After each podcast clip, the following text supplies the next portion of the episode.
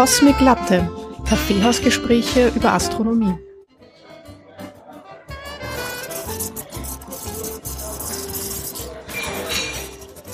Hallo und herzlich willkommen zur nächsten Folge von Cosmic Latte der letzten ähm, für dieses Jahr und unserer sechsten, siebten Ausgabe. Siebte, glaube ich. Siebte, ja. ja. Also wir machen das schon ein halbes Jahr, ja. Yeah. Wir haben durchgehalten. Oh yeah. ja, auch mit uns. Genau. Therese ist heute wieder mit mir. Hallo, Therese. Hallo, Eva. Hallo. Wie geht's dir? Alles okay? Ja, alles bestens. Ja, wir, bei wir haben, auch? Ja, wir haben schon Weihnachtsferien. Ja, genau. Genau, das heißt, auf der Uni sollte es entspannter sein, ist es bei mir aber noch nicht wirklich. Bei dir? Nein. Es ist zwar immer Ferien, Weihnachtsferien, aber es ist auch immer irgendwie was zu tun, weil Jänner gibt's dann die ganzen Prüfungen und so. Ich, ich habe das Gefühl, also bei mir jetzt gerade die Woche, ich hole jetzt die ganzen Sachen nach, die sich aufgestaut haben, jetzt noch vor den Weihnachten, also unimäßig bei mir. Ich muss Ja. total viel Zeugs machen. Ja, bei mir ist auch viel zu tun, also. aber ein paar Tage kann man schon Ferien machen. Ja, genau. Auf jeden Fall über die Feiertage. Also da, Genau. da habe ich mal mir vorgenommen, wirklich mal nichts zu tun. Genau, ja. Und ansonsten bei mir noch eine Woche jetzt noch in der Arbeit und dann, genau, dann können wir hoffentlich das Jahr nett ausklingen lassen. Genau, aber wir haben noch was anderes sehr Nettes gemacht. Genau. Wir hatten unser erstes Hörer- und Hörerinnen-Treffen. Ähm, und zwar waren wir ja im Naturhistorischen Museum in Wien und haben uns die Meteoritensammlung angesehen. Ähm, fand ich super spannend. Wie hat's dir gefallen? Es war total toll. Also ich habe das voll spannend gefunden, die Führung. Das war toll und dann auch die Hörer mal so live zu sehen, ist auch schön, wenn man ein bisschen plaudern kann. Ja, ich habe es total schön gefunden. Also ich fand es echt nett. Also mir hat auch das, äh, dieser Rahmen so gut gefallen, dass wir vorher diese äh, Führung hatten und dann nachher eben die netten Gespräche. Und ich glaube, das ist auch ganz gut angekommen. Ja, mir hat's auch sehr gut gefallen. Ich glaube, das werden wir wieder machen. Ja, ich glaube auch. Aber erst wenn es wärmer ist, das Punschen war dann schon sehr kalt. Das stimmt. Genau. Aber was hast du uns heute mitgebracht? Ja, ich habe euch eine neue Folge mitgebracht. Das und diesmal geht's um Leben auf Exoplaneten, also um Leben auf anderen Planeten. Und wir werden uns auf Exoplaneten spezialisieren, weil Leben auf anderen Planeten ist halt sehr, sehr breit gefächert. Und das, Das heißt, du lässt ähm, also jetzt quasi Leben Mars, Venus oder sowas, lässt jetzt mal aus in unserem Sonnensystem. Genau, okay. genau. Mhm. eben weil man muss sich irgendwo fokussieren, sonst würde das den Rahmen unserer Folge, die Länge unserer Folge sehr sprengen. Da könnte man wirklich endlos viel erzählen. Naja, es wurden ja Doktorarbeiten schon geschrieben ja, genau. zu dem Thema. Genau, also wir haben ja in den letzten Folgen auch schon viel über Exoplaneten gehört, dass wir schon sehr viele entdeckt haben. Und in der letzten Folge besonders haben wir auch nach der Suche nach der zweiten Erde schon viel von dir gehört und dass es auch gar nicht so einfach ist, dass die Bedingungen alle richtig sind, dass man eine zweite Habe ich dich Erde inspiriert? Natürlich.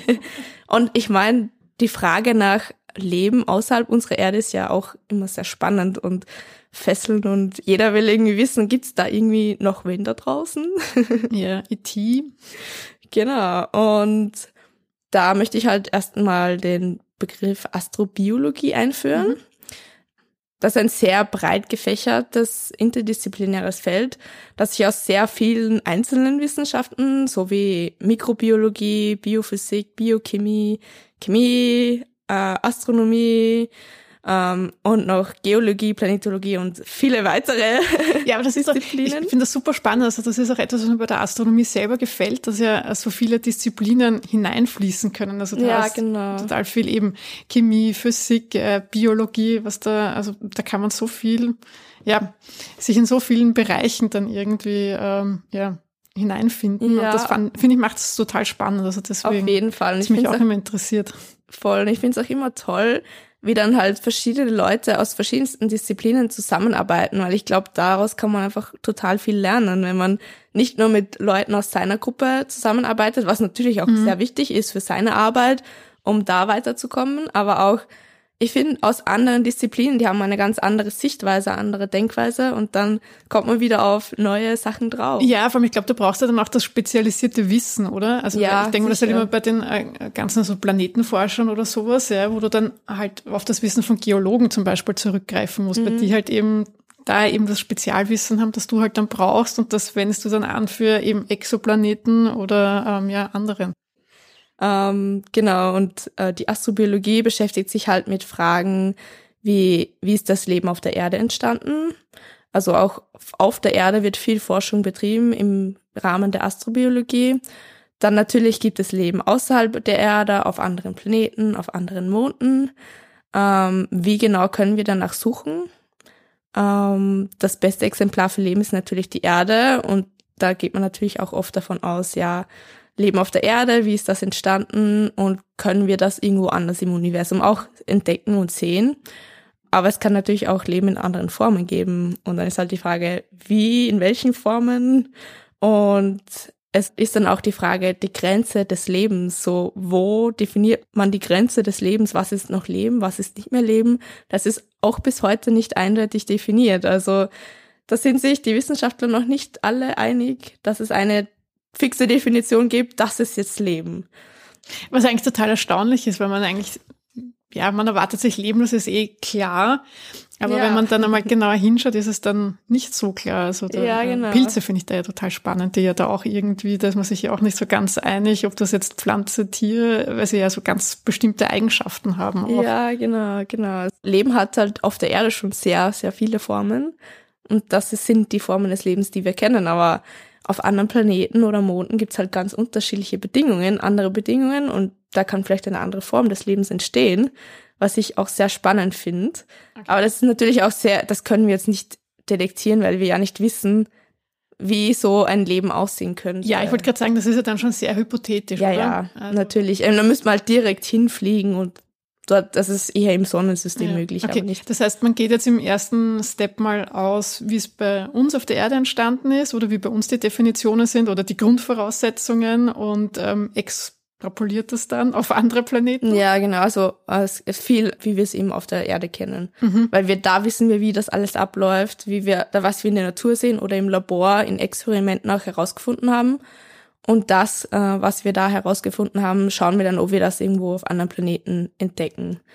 Genau, also so anders ist auch schwierig, dass du irgendwie Leben entdeckst, weil naja, eine neue Form, du, du weißt das ja nicht, vorher definieren, oder? Eben, du weißt nicht, wie sollst du dein Experiment dann ja. machen oder nach was sollst du genau suchen, weil du ja nicht weißt, wie die Prozesse und alles abläuft. Also ja, da muss man sich dann wahrscheinlich auch von, von der Vorstellung ähm, verabschieden, dass man halt, weiß ich nicht, Alf entdeckt oder so. Also jetzt so eben intelligentes ähm, Leben oder so, sondern wir sprechen ja da eher zum Teil vom Einzellern, glaube ich, Mikroorganismen, solche ja, Sachen. Ja, genau. Also da komme ich eh später nochmal mhm. ein bisschen genauer drauf zu sprechen. Ähm, genau, also noch kurz zurück zu einer Frage oder ein Ding, was sich auch die Astrobiologie beschäftigt es sind Extremophile, also ähm, das sind Organismen, die unter sehr extremen Umweltbedingungen überleben können, die sich da angepasst haben. Und das ist natürlich auch sehr spannend für uns, weil es gibt im Universum natürlich auch bestimmt extreme Lebensbedingungen oder Umweltbedingungen. Und wenn man dann sieht, dass auch unter diesen Bedingungen Leben entstehen kann, ist das natürlich für uns auch sehr ein guter, gute Hoffnung, dass da doch irgendwo Leben ist. Da gibt es viele Experimente die eben das auch ansehen, wie lange kann irgendein Bakterium, Pilz oder sonstiges im Weltall überleben, weil das ja auch ganz andere Bedingungen sind im Weltraum. Naja, ja eben, und das die ganze mhm. kosmische Strahlung und das alles. Genau. Ja, ja. ja, aber auch auf der Erde gibt's auch Zonen oder Gebiete. Genau, ja, ja. Wo Vulkanen und so. Genau, mhm. wo es sehr extreme Bedingungen gibt, wo es jetzt, wo wir nicht überleben könnten, aber es gibt eben so Bakterien oder so, die dort überleben können. Und das finde ich auch sehr spannend, die was ja auch wieder eine sehr große Vielfalt des Lebens irgendwie zeigt. Ja, genau, und vor allem, wo sie sich dann halt doch überall auch ähm, durchsetzt. Ja. Also wenn du da so, eben also sich ganz tief unten im, im, im, Meer, wo du halt den Druck hast, oder eben bei Vulkanen, das ist schon, mm, genau. die da halt angepasst sind. Ja. ja. ja, vor allem das Meer hat man ja auch noch sehr wenig erforscht eigentlich. Da gibt es sicher noch viele interessante Formen des Lebens zu entdecken. Ja, da schauen wir wieder mal rauf ins Ja, genau. Jetzt geht's wieder weg. Also man geht natürlich mal von der Erde aus und was man da so sieht. Und Institute, die sich damit beschäftigen, sind zum Beispiel äh, die NAI, NASA Astrobiology Institute, EAI, European Astrobiology Institute oder das CAB, Central de Astrobiología also das ist ein spanisches Institut. Da gibt es mhm. halt schon verschiedene Vereinigungen, manche, die ja wirklich ein Gebäude haben, wo sie daran arbeiten, manche sind nur so virtuelle Online-Vereinigungen, die sich. Mhm, okay, sind das so wie Arbeitsgruppen oder? Genau, kann man, kann man so mehr oder weniger sagen. Nachdem es halt auch sehr viele verschiedene Disziplinen äh, braucht für diese Wissenschaft, äh, schließen sich halt auch verschiedene mhm. Wissenschaftler auch zusammen. Und das ist virtuell halt jetzt sehr gut möglich und das finde ich auch eine gute Möglichkeit, dass man das macht. Gründe, äh, warum Leben in unserem Universum sehr wahrscheinlich ist, die möchte ich jetzt auch nochmal kurz auflisten. Ähm, die Bausteine des Lebens, wie auf der Erde, sind sehr häufig im Universum und kommen natürlich vor und es ist auch nicht so schwierig, ein Leben zu bauen. Äh, schwierig ein Leben zu bauen, das stelle ich mir lustig vor, so ein Lego-Bausatz. ja. Ähm, auf der Erde hat sich das Leben ja schon sehr früh gebildet, als die Konditionen, die Umweltbedingungen noch sehr inhospitabel auf der Erde waren. Das ist auch wieder ein Indikator, dass es da doch irgendwo Leben geben muss, wenn es sich schon so früh gebildet hat und dass das möglich ist. Und dass auch Leben unter sehr vielen verschiedenen Bedingungen entsteht, also verschiedenste Druckverhältnisse, Temperaturen, äh, verschiedenste Wassergehalt, pH-Werte und so weiter. Und man hat auch schon sehr viele habitable Welten entdeckt und auch Monde. Und das sind halt so Indikatoren, wo man sagen kann, das sind gute Gründe, warum man irgendwann doch Leben entdecken könnte. Man ist natürlich da vor der technologischen Schwierigkeiten gestellt zurzeit. Mhm. Also das ist halt jetzt gerade das Limit, so die Technologie, dass man da irgendwo weiterkommt, dass man da dann irgendwo was entdecken kann. Aber es gibt da ja eh schon sehr viele Projekte, die in Zukunft auch gestartet werden. Genau, und eben da kommen wir auch schon in so grob drei Bereiche, wie man halt die Suche nach dem Leben außerhalb unseres Planeten mhm. unterteilen kann. Das ist eben die Suche nach Leben in unserem Sonnensystem, ähm, wo wir uns aber diese Folge nicht drauf mhm. spezialisieren wollen. Dann gibt es die Suche nach Leben auf Exoplaneten und da untersucht man vor allem die Atmosphären von Exoplaneten und schaut, ob die durch irgendwelche metabolischen Prozesse von Mikroben verändert werden können. Ähm, metabolische Prozesse sind halt chemische Umwandlungen von Stoffen im Körper von Lebewesen, also auch bekannt unter Stoffwechsel. Aber nur mal so kurz, dass sich jeder auskennt. Und Mikroben sind halt mikroskopisch kleine Lebewesen. Das sind oft so Einzeller oder auch Pilze und Algen, die halt ein paar Zellen schon haben. Und da sind vor allem ähm, Planeten in der Nähe von unserer Sonne oder von unserem Sonnensystem, so im Bereich von 20 bis 30 Parsec. Also Parsec ist eine Einheit, die man in der Astronomie oft verwendet. Das sind circa drei Lichtjahre grob, ein Parsec. Und jetzt rechnen wir es noch in astronomische Einheiten um, die wir so brav eingeführt haben. Ein Muster nicht. Ja, kann man, äh, das, das mache ich dann in den Shownotes. Da lasse ich mir nachher nur Zeit, dass ich keine okay. Fehler mache. Genau. Ja, wobei Parsec ja eben alles, was so quasi extra ähm, solar ist, außerhalb unserem Sonnensystem ja dann halt genau. zur Anwendung kommt. Ja. Bei uns im ja. Sonnensystem sind ja die astronomischen Einheiten. Genau, das Parsec wäre halt viel zu groß für eine genau. Definition, das wäre dann 0,000, keine Ahnung. Irgendwann wären die astronomischen Einheiten dann wieder zu klein. Also das, mhm. das ist ja dann eigentlich auch, weil das ist ja eigentlich schon, sind ja ziemlich große Entfernungen, ja. ja das und stimmt. wenn die dann sogar nicht mehr ausrechnen, weil du dann halt dann so viel hast, ja, dass du dann noch einmal andere Einheiten brauchst, das ist eigentlich schon groß alles. Mhm. Ja, ja, wenn man sich das so überlegt, das Universum ist schon groß. Ja. Und dann sind wir jetzt ja nur bei den nächsten Sternen. Ja, eben, ja. Genau. Ähm, und die letzte Kategorie ist die Suche nach Signalen von irgendeiner Technologie, von einer extraterrestrischen Zivilisation. Äh, das ist in Form von Radio oder optischen Pulssignalen, dass wir da irgendwas entdecken können. Und da gibt es zum Beispiel das SETI-Institut, das sich sehr viel damit beschäftigt. Aber darauf wollen wir jetzt auch nicht auch eingehen. Nicht. In dieser Folge, wir wollen eben auf Exoplaneten und wie können wir in deren Atmosphären halt irgendwelche Formen, die auf Leben hinweisen, mhm, entdecken. Mhm, okay. Genau, also das ist unser Ziel.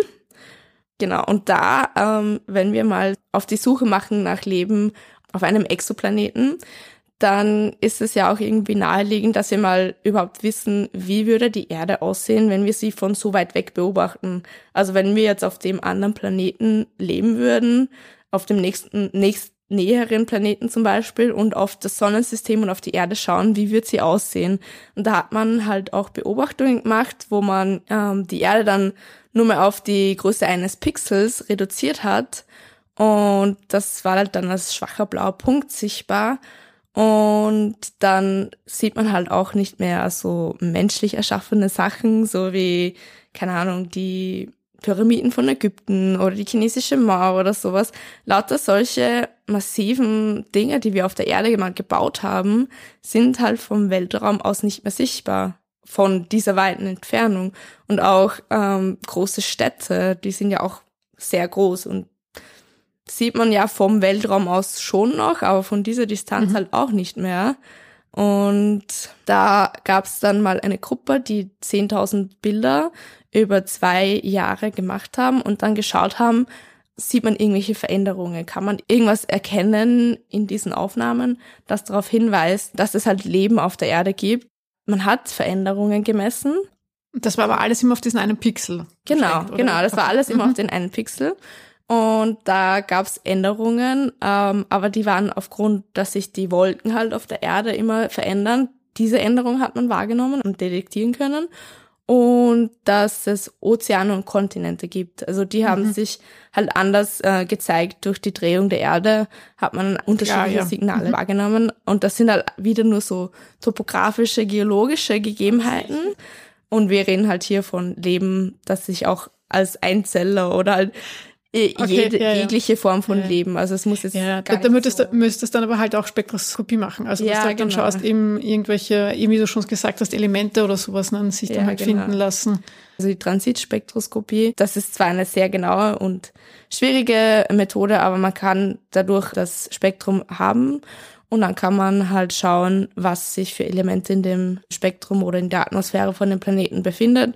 Und dann beobachtet man das halt über längeren Zeitraum, also über keine Ahnung, 20, 30 Aufnahmen oder so. Und dann sieht man halt, verändert sich da irgendwas in, im Spektrum oder bleibt es gleich? Und dann kann man halt auf irgendwelche äh, Rückschlüsse vielleicht auf Leben führen, weil äh, wenn es gleich bleiben würde, äh, wäre wahrscheinlich kein Leben mhm. dort.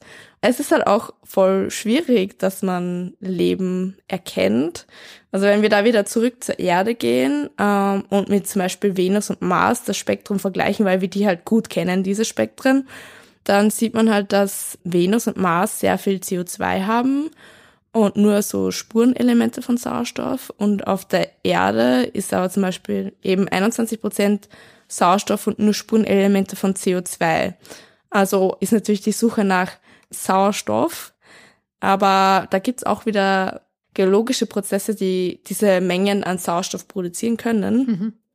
Also wieder irgendwelche falschen, positiven ähm, Selektionen von Sauerstoff gibt's da natürlich auch. Also es muss jetzt nicht gleich, ich habe Sauerstoff entdeckt, ich habe jetzt Leben entdeckt, sondern das kann eben durch verschiedenste Prozesse hervorgerufen werden, das nicht nur biologische Prozesse sind.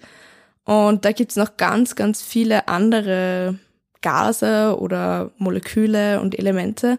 Und das wird halt gesamt unter eine Biosignatur zusammengefasst oder Biosignaturgase. Eine Biosignatur ist ein Element, Molekül, Isotop oder so, ähm, das ein wissenschaftlicher Beweis für die Existenz von Leben in der Gegenwart oder auch schon vergangenes Leben liefert. Und Biosignaturgas ist dann ein Gas, das Leben nachweisen kann. Und genau nach diesen Gasen sucht man halt auf Exoplaneten, weil das ist das, was wir jetzt bisher machen können oder machen werden, also in, in der nahen Zukunft, äh, was wir herausfinden können, dass wir halt die Atmosphären beobachten mhm. und diese dann analysieren. Und die wichtigsten Gase neben Sauerstoff sind dann Ozon, Methan, ähm, die Stickstoffmonoxid, was auch unter Lachgas bekannt ist, Oh, und Wasserdampf. Ich muss bei Methan so lachen, das ist doch Furzgas, oder? Ja, stimmt. Das heißt, man sucht nach Furzen im All. Nach Furz, Furzgas und Lachgas, ja. Entschuldigung. Genau, na, so merkt man sich's halt, oder? Ja. ähm, Ob irgendwo große Kuhweiden im All sind. Mm, genau. So, bin schon wieder ernst. Spaß gehört doch auch dazu. Genau, und da gibt's auch eine ganze Liste von diesen Elementen, die Forscher halt so zusammengestellt haben, die halt durch verschiedene chemische Prozesse von Leben verursacht werden können. Und da haben sie eine Liste von 14.000 Elementen zusammengestellt. Wow. Okay. Also das fand ich sehr faszinierend. Und da gibt's auch die Knops. Mhm. Ja, das sind halt äh, die verschiedenen Elemente. Also jeder Buchstabe steht für ein Element. Ah, okay. Mhm. Und das sind halt so die allerwichtigsten Elemente. Ähm, was sind da für Elemente drinnen? Weißt du das jetzt die, die quasi die Abkürzungen? Wahrscheinlich ist, weiß ich nicht, das O vielleicht für Sauerstoff oder so. C steht für Kohlenstoff. Yes, habe ich richtig ja, geraten. für was steht H? Äh, Wasserstoff? Ja, Yeah, noch ein Punkt. N. Ah, Sie ist so abgefragt. Stickstoff. Puh, wenn ich das gewusst hätte, hätte ich mich besser vorbereitet. Ich dachte, das ist halt die entspannende Episode für mich. Ja, ich. Überraschungen, du musst dein Chemiewissen fragen. Ja, ja, genau. gut aufgepasst hast im Unterricht. Aber bisher ganz gut. Dann gibt's Genau. noch das O, das steht für Sauerstoff. Ja, habe ich auch vorhin schon gesagt. Gut. Genau, das P, weiß nicht, das, Das weiß ich jetzt nicht. das nein. ist Phosphor. ah, ja, stimmt. Okay, hätte man drauf Genau. kommen können, ja. Und S. Schwefel? Ja. Ja, cool. Ja, ich weiß sehr viel. Also genau, das sind die wichtigsten Elemente, die in verschiedensten Kombinationen dann anzutreffen sind und halt für Leben, für die Entstehung von Leben. Also die werden halt als die wichtigsten Elemente bezeichnet. Und da finde ich halt auch immer den Vergleich ganz cool. Man hat so eine Küche und jede Küche ist irgendwo ähnlich. Jede Küche hat einen Ofen oder eine Herdplatte und Regale und so, wo halt Zutaten drin stehen, so Zucker, Salz und, und Gewürz und so. So Sachen sind halt überall in jeder Küche gleich.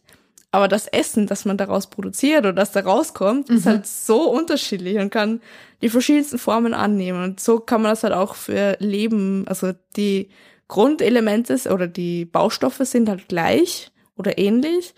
Und das, was rauskommt, ist halt sehr, sehr verschieden oder kann sehr verschi- verschiedene Formen annehmen. Ja, netter Vergleich, also nette Analogie. Ja, genau, finde ich auch. Ähm, und diese Elemente oder diese Biosignaturen will man halt auch in Zukunft entdecken. Und da gibt's natürlich das James Webb Space Telescope, ähm, worüber wir in den letzten Folgen schon immer wieder mal gesprochen haben. Das wird halt ähm, das Infrarotspektrum aufnehmen und dann kann zum Beispiel Wasser, Methan oder Kohlenstoffdioxid ähm, als Biosignatur untersucht werden. Und das ist auch ein Teil von der Mission vom James Webb Teleskop, dass man halt dann Exoplaneten beobachtet und schaut, ob die Atmosphären haben und wenn ja, welche ähm, Moleküle oder Atome oder welche Stoffe befinden sich in den Atmosphären und wie diese Zusammensetzungen kann in solch einer Atmosphäre dann Leben entstehen. Und da will man halt dann auch das äh, TRAPPIST-1-System, das ganz bekannte, das einige Planeten in der habitablen Zone hat, die ungefähr die Größe der Erde haben, die will man halt auf jeden Fall un- untersuchen und beobachten. Und wenn ich mich richtig erinnere, werden, sind die auch gerade irgendwie so beobachtet worden oder werden beobachtet oder so. Und die, da werden wir dann in einem Jahr oder so, oder in einem halben Jahr mal schauen, irgendwelche Ergebnisse sehen. Und ich bin schon ganz gespannt, was da dann rauskommt. Ja, voll spannend, ja. Also, Genau. ich glaube, da wird noch einiges da Ja, jetzt. ganz Äh, bestimmt. Aber wir haben ja nicht nur im Weltall, also im Weltall haben wir das James Webb Teleskop und es gibt auch in Zukunft andere Missionen wie Plato, das Planetary Transits and Oscillations of Stars ähm, oder Ariel, Atmospheric Remote Sensing Infrared Exoplanet Large Survey. ähm, das sind es ähm, gibt einen Grund, warum Astronomen auf diese. naja, ich sag jetzt auf nichts. die Abkürzungen. Ja, ja. ähm, genau, und, und noch viele weitere ähm, Missionen, die sich halt dann wirklich nur Exoplaneten und der Detektion von Atmosphären widmen. Und da will man halt wirklich schauen, woraus bestehen die Atmosphären. Gibt es da irgendwelche Biosignaturen, die auf Leben hinweisen können? Und die sind dann auch wirklich nur für Planeten oder Exoplaneten konstruiert weil James Webb bis jetzt auch für viele andere, also zum Beispiel Extragalaktik, wird ja auch viel mit Webb ja. untersucht und es gibt halt dann zukünftige Missionen, die sich nur damit beschäftigen und zum Beispiel nur die Transits von Sternen ähm, beobachten und dass man halt dann Spektroskopie hat, wo man dann das Spektrum des Planeten bekommt. Mit diesen Methoden will man halt dann ähm, in Zukunft die Atmosphären entdecken. Und auch am Boden gibt es einige Teleskope, wie zum Beispiel das zukünftige Extremely Large Telescope in Chile, ähm, das einen 39 Meter Spiegel hat. Oder das Giant Magellan Teleskop oder auf Hawaii das 30 Meter Teleskop. Mhm.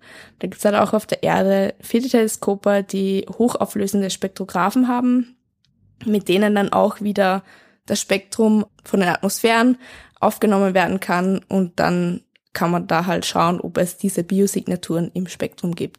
Und ich glaube, wenn wir da halt die bodengebunden und die äh, im Weltraum die Teleskope haben und die kombinieren die Daten, mhm.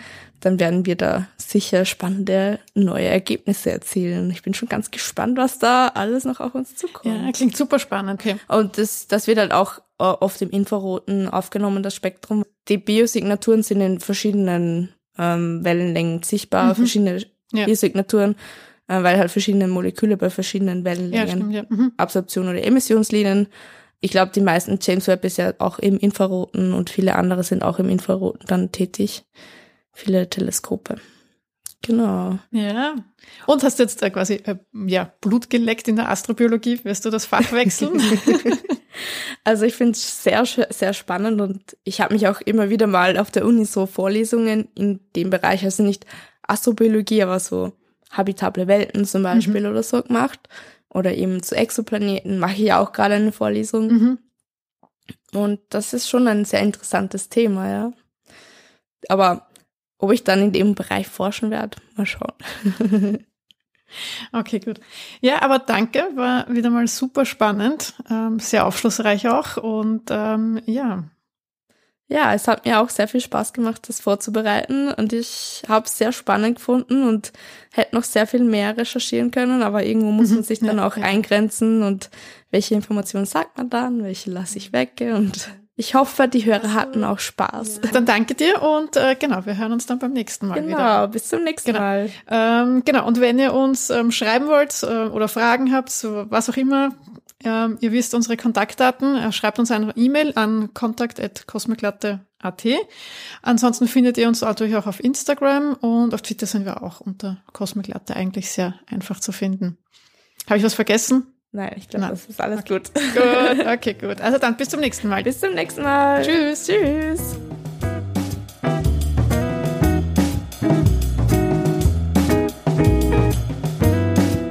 Irgend sowas hat man da auch einmal ins, ins, ins Weltall ähm, irgendwie. Ähm